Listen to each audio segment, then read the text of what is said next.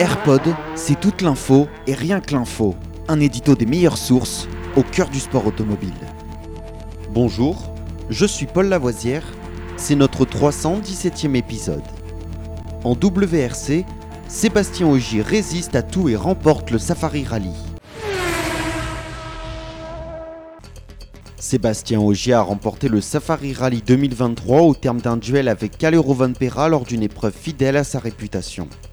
L'ultime boucle du Safari Rally 2023 a débuté par la courte mais très cassante spéciale de Maléwa, déjà parcourue en ouverture de la journée sur des chemins recouverts de pierres.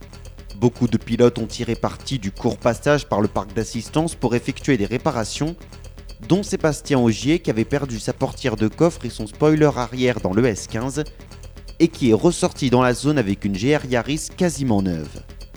Si Calero Pera a de nouveau signé le scratch au terme des 8,3 km, il ne l'a fait qu'avec 6 dixièmes d'avance sur Sébastien Ogier.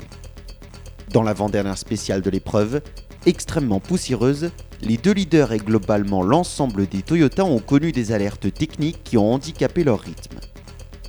Malgré des difficultés visiblement liées à la température moteur et même une roue avant gauche crevée, Pera est parvenu à reprendre 3,8 secondes pour faire tomber l'avantage d'Ogier avant la Power Stage à 9,2 secondes.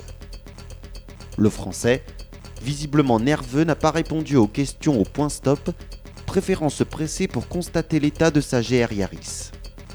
Les problèmes ont été réglés au moment de la Power Stage et même si Pera a repris à nouveau du temps et qu'une pierre est venue fendre son pare-brise, cela n'a pas suffi à empêcher le français de l'emporter signant ainsi sa troisième victoire de la saison et la deuxième au Safari Rally en WRC après 2021. Thierry Neuville a quant à lui empoché les 5 points de la victoire en Power Stage. Toyota signe ainsi un second quadruplé consécutif au Kenya après celui de 2022.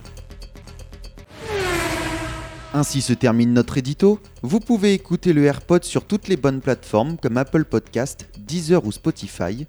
N'hésitez pas à vous abonner.